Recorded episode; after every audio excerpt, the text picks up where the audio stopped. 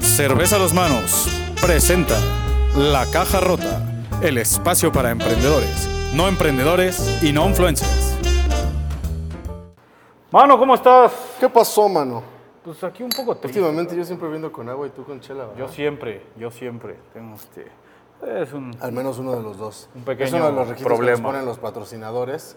Sí. Que estar tomando... Nos está chupando y yo me tuve que sacrificar, yo perdí el zafo. Sí.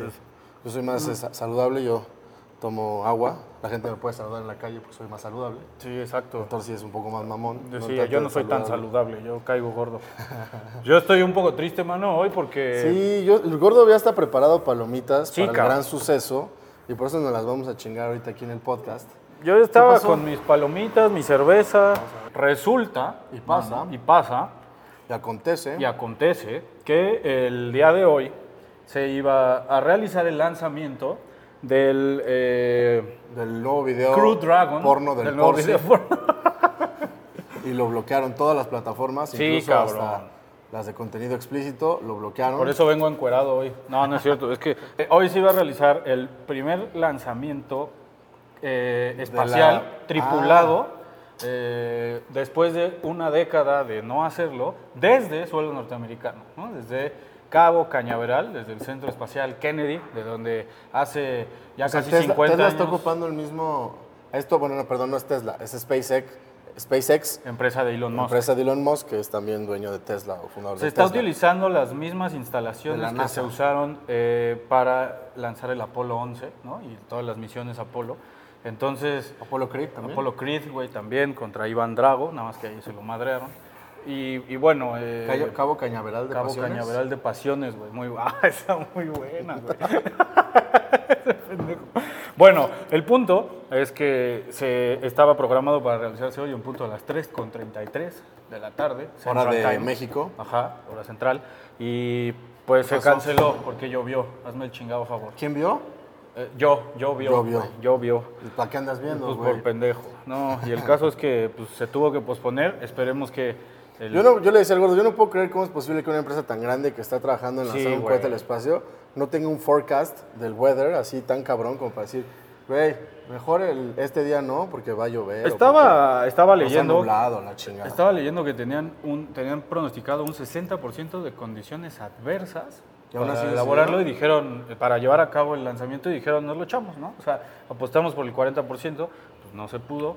Eh, yo también creo que es como eh, una estrategia de crear expectativa de también. Eso que sí es un milestone en la Porque muchos del- nos enteramos hasta hoy, y entonces ahora que suceda, porque va a ser el sábado, entonces la mayoría vamos a estar con más Claro. atención para el sábado. Y, y- y bueno, fuera de, obviamente, eh, viajes al espacio, pues ya llevan 50 años haciéndose, etcétera, pero con fines científicos, incluso militares, ¿no? Pero eh, esto es un milestone en cuanto al tema de los viajes tripulados turísticos. O sea, Ajá, sí. eh, dicen que la eh, apuesta de Elon Musk con esta empresa SpaceX es vender turismo espacial, ¿no? Entonces esto es muy, muy interesante, es un tema muy actual y habrá que irlos... No, no. Aquí, aquí sí hay gravedad, mira, bueno. Este, entonces, pues digo, habrá que esperar a ver si el sábado sí se puede hacer este rollo. Güey, es Qué todo un puto malabar, mala- malabarista, pendejo. Bueno, Soy ya. todo un puto malabar. Es todo un puto malabar. Bueno, Bueno, ya cállate, gordo. cosas. Suficiente de Elon Musk. Venimos a platicar de otro tipo de viajes muy interesantes muy interesantes dentro de la atmósfera. dentro de la... Exacto. Y es que el año pasado, Por estas fechas, ¿no? eh, sí, como hace, hace un año y un mes más o menos, este, tuve la oportunidad de ir al Everest. Fui el primer mexicano en subir a la punta del Everest. No, no es cierto. Oilo. De, de hacer el... Es un trekking, o sea, hasta- es hasta el campamento base del Everest. Ok. De Que donde- está, que está a 5.150 metros de altura. Ok. aprox. o sea, son dos veces la Ciudad de México y más, güey. un poco más. Es un recorrido desde 2.600 metros hasta 5.300 aprox. Pero antes de eso, porque vamos a platicar de subir el Everest, muchas veces emprender se, Se dice- asemeja, ¿no? Se asemeja a, o sea, dicen que emprender es como comer una naranja. Ah, cabrón. Ajá. ¿y qué- Primero qué está la cáscara, Ok. y luego está la dulce, dulce pulpa. no mames. Güey, si hubiera querido ver a un cabrón comiendo naranjas, me suscribo a un podcast de comer naranjas. Tienes razón. Comer naranjas es como emprender, ¿no? Ya cómete la maldita naranja, gordo.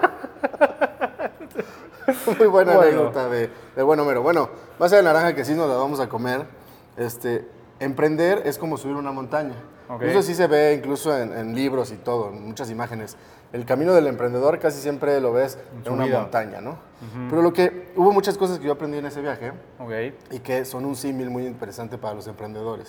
Yo pensaba que, o sea, no pensé que fuera a ser tan complicado, yo lo tomaba más como un viaje de, como un tipo de conexión conmigo mismo, iba con un amigo, Ok. este, y entonces la verdad es que yo dejé en él como la, toda la organización, la preparación y eso, yo dije, ah, yo voy. O sea, yo me apunto, yo voy, yo voy, yo voy. Dime dónde, no cuándo hice y cómo. Exacto.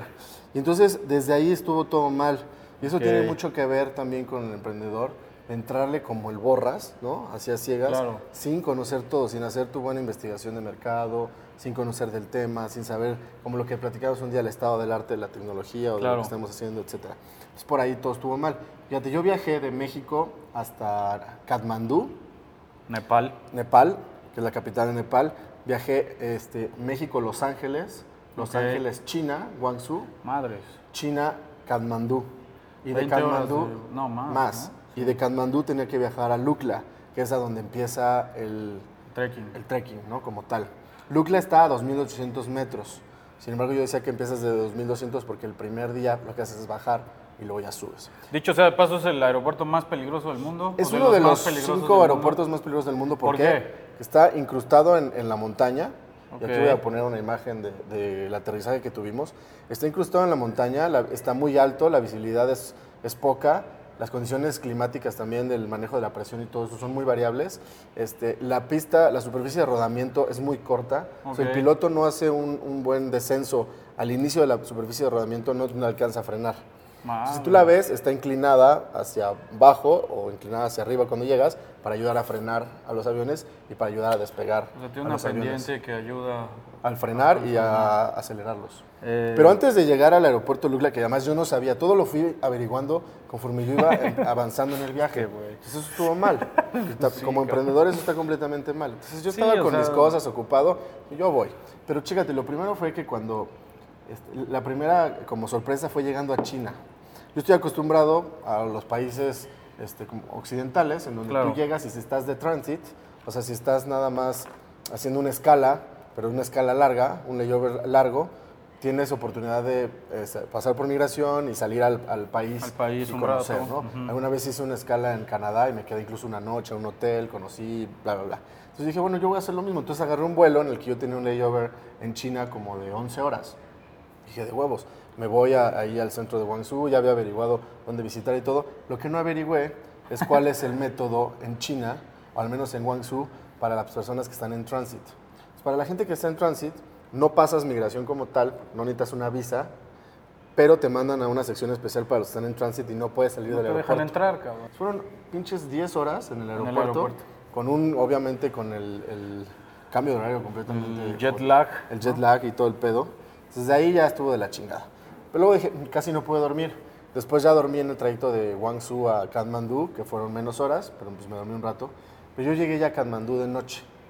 Pero dije, no hay pedo, porque llegando a Kathmandú, ah, nos avisaron hace cuenta un día antes que el vuelo de, de- a- para llegar a Lukla Sí. no iba a salir de Kathmandú, porque estaba cerrado el aeropuerto de Kathmandú para los vuelos locales en la mañana o no sé qué. Entonces, este, teníamos que tomar un trayecto en carretera Ok. y, de- y salir de otro aeropuerto. Y bueno, son cinco horas de carretera, no hay pedo, me duermo. No, fue imposible, o sea, agarramos carretera, las carreteras son súper angostas, son súper sinuosas y los cabrones manejan Horrible. como cafres. Tanto así que mi cuate, un saludo al buen César, si es que nos ve por acá, siempre le mando nuestros podcasts, no sé si, si los vea o no, Esperemos que sí. este, que está ahorita en Dubai, un abrazote hasta allá. Este, hasta mi cuate se vomitó en el camino de, de las vueltas que daba y quedaban, quedábamos y que iban hechos la madre. Ellos manejan del otro lado como en Inglaterra, como los ingleses. No, me pasaban los carros así, yo iba del lado derecho, me pasaban los carros rozando, yo sí, cada vez que... Sí, estaba cabrón. En el camino sí fue complicado. Entonces llegamos por fin al aeropuerto. El aeropuerto era peor que la central de camiones del el pueblo que se te ocurra en México. Ok. Es, por fin ya tomamos un avioncito y a la mitad del vuelo le dicen al piloto, no vas a poder aterrizar en el aeropuerto de Lucla porque no hay condiciones para aterrizar. Chingada madre. Pero pues ya tampoco se podía regresar. Entonces tuvo que aterrizar como a la mitad de las montañas, ahí en como en una pista Alterna. alterna, improvisada que tienen ahí. Esperamos como dos horas a que pudiéramos despegar y en eso le dijeron así, hay ventana de cinco minutos, o sea, o despegas ahorita o despegas. Y en chinga nos fuimos, ya por fin logramos aterrizar en Lugla. Y dije, "Ah, bueno, ya pasó lo complicado, ahorita viene lo padre, vamos a caminar y pues todo va a Entre estar la naturaleza. Sí, y todo va a estar al pedo, ¿no? Ajá. Entonces el primer día, como te decía, empiezas en Lukla a 2800, pero bajas. Bajas de Lukla a Pagdin, o sea, esa es otra cosa. Eso de que bajas y subes, ahí les va como está el pedo, que tiene que ver mucho con el emprendimiento también. Entonces bajas de, de Lukla a Pagdin de 2800 a 2600. Obviamente no todo es una pendiente hacia abajo y cuando subes tampoco todo es una pendiente hacia arriba, sino que bajas, subes, bajas, subes, bajas, subes. Sí. Y al final la diferencia El, ajá, el diferencial de altimetría es eh, total. sumado ya. abso- exacto. El absoluto, eh, sumado es el relativo, digamos, el sumado es muchísimo y el absoluto son solo 200 metros.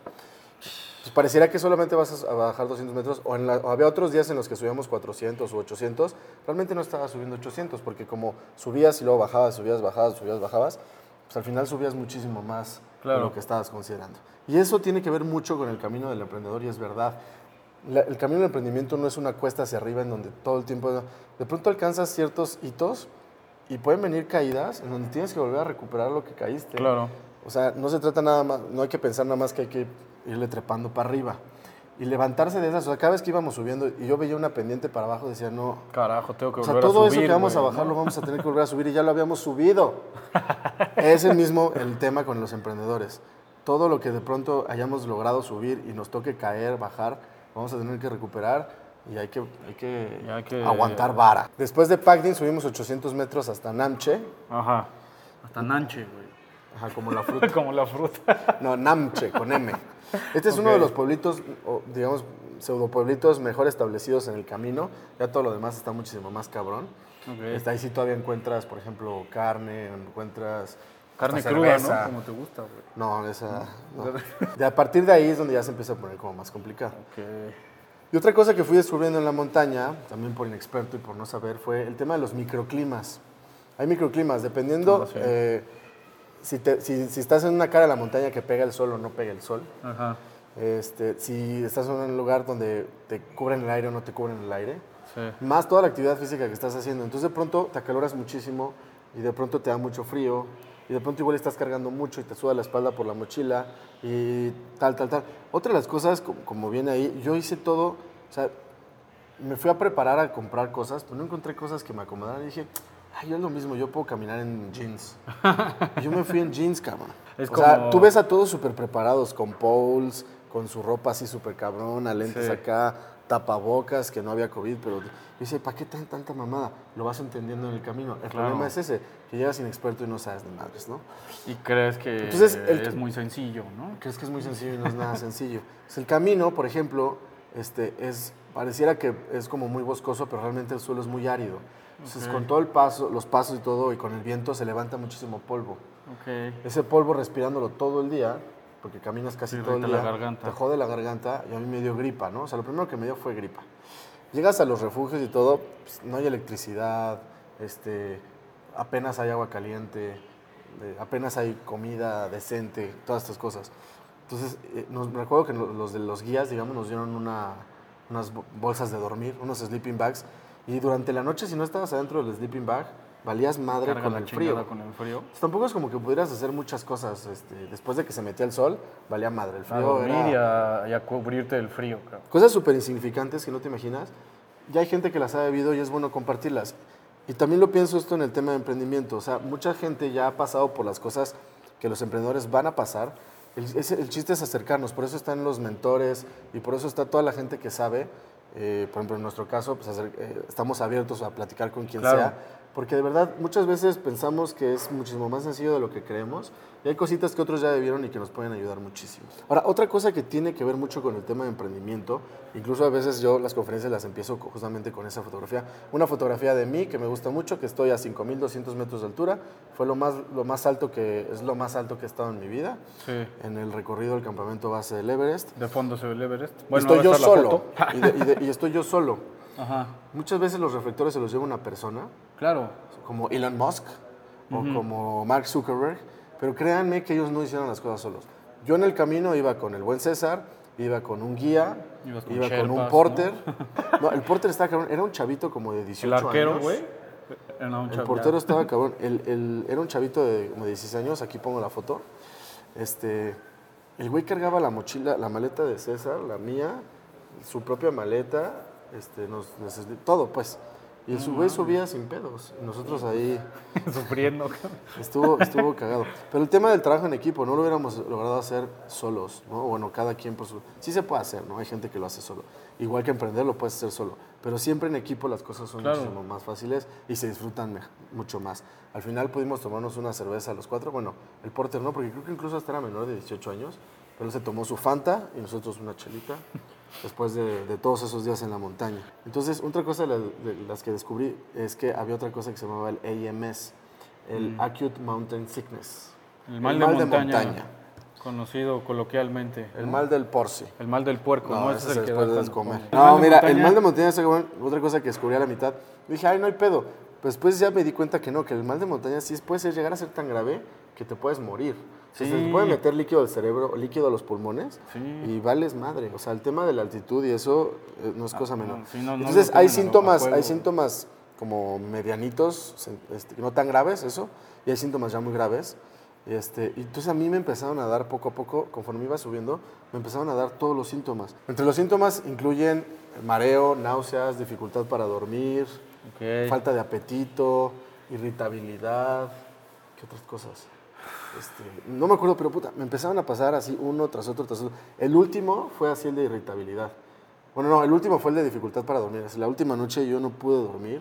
Este, también tuve lo de la falta de apetito. Y con pero lo de la irritabilidad estuvo física. rarísimo. Sí, exacto. Está O sea, está- horrible. está cabrón. Horrible, porque además te desgastas muchísimo y no puedes dormir, está cabrón. Sí. Pero lo de la irritabilidad estuvo cabrón. Fue el último día de aclimatización. Subimos 800 metros. Cuando bajé, yo estaba, aparte de cansado y así, estaba emputado. Pero pues emputado por nada. O sea, Pues sí, en realidad. y, y era parte de eso. Esa noche no pude dormir absolutamente nada. Al día siguiente, el día que llegábamos como tal al campamento base, que incluso era mucho más bajo que los 5200 que habíamos subido, y el guía, le dije al guía lo que me había pasado, yo seguía teniendo náuseas, no podía desayunar, este, me sentía fatigado así en exceso, mal. Me midió la oxigenación, eso, y me dijo, no, ya no puedes seguir, te tienes que regresar. Faltaba un día, o sea, ese día caminábamos al base, dormíamos en un lugar que se llamaba Gorak Shep, y al día siguiente regresábamos. Entonces digamos que yo, y lo tengo que contar y decir y aceptar, este, este, yo no llegué como tal en- al campamento base, superé la altura pero no llegué al campamento base. Y, pero también eso tiene que ver con una lección de vida y de, de emprendimiento. O sea, hay que entender hasta dónde y hasta cuándo es bueno decir hasta aquí. Hasta aquí. No, no solamente se trata, es que el emprendedor nunca se rinde, no, no, no. También hay que saber decir hasta aquí y cuándo decimos, ya lo intentamos y por aquí no va. Claro. ¿no? Que es como, por ejemplo, cuando tenemos un producto y le estamos, quizá tenemos un mal product market fit y nos aferramos y nos aferramos, puede ser muchísimo más grave y mucho más contraproducente, podemos perder muchísimo dinero por aferrarnos a algo. Había dos formas de verlo, podía haber sido un fracaso porque no llegué al campamento base, o puedes voltear la tortilla completamente y todo lo que logré y todo lo que hice, son- es un- para mí Sí, es un logro, ¿no? o Es un- una satisfacción más que un logro, porque eso para mí tampoco significa como tal logro.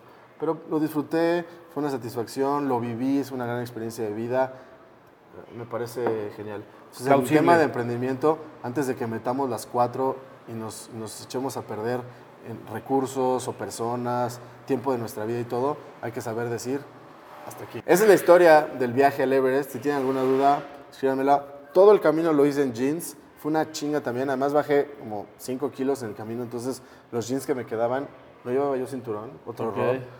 O sea, ya no me empezaban a quedar, entonces me caían a los tres pasos. Entonces, emprendedores, recuerden, sí, emprender sí es como subir una montaña. La cuesta no es totalmente hacia arriba. Vamos a subir y bajar. Hay que hacerlo en equipo.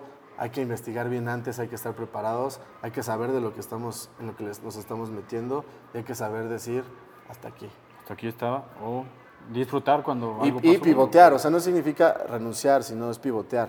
Ok. ¿no? Es decir, ok, igual y por aquí no era, pivoteo. El, el pivoteo es fundamental en el emprendimiento y en las etapas tempranas de una startup, porque de esa forma vas a estar encontrando el adecuado product market fit que te va a hacer lograr este, tener un proyecto exitoso. Te va a, dar éxito. Muy bien, Torsi. Muy bien. Vamos a ver si ahora sí lo cachas, mano. A ver. Ay, a ver si lo cachan ustedes, Porcis. Nos vemos. Adiós.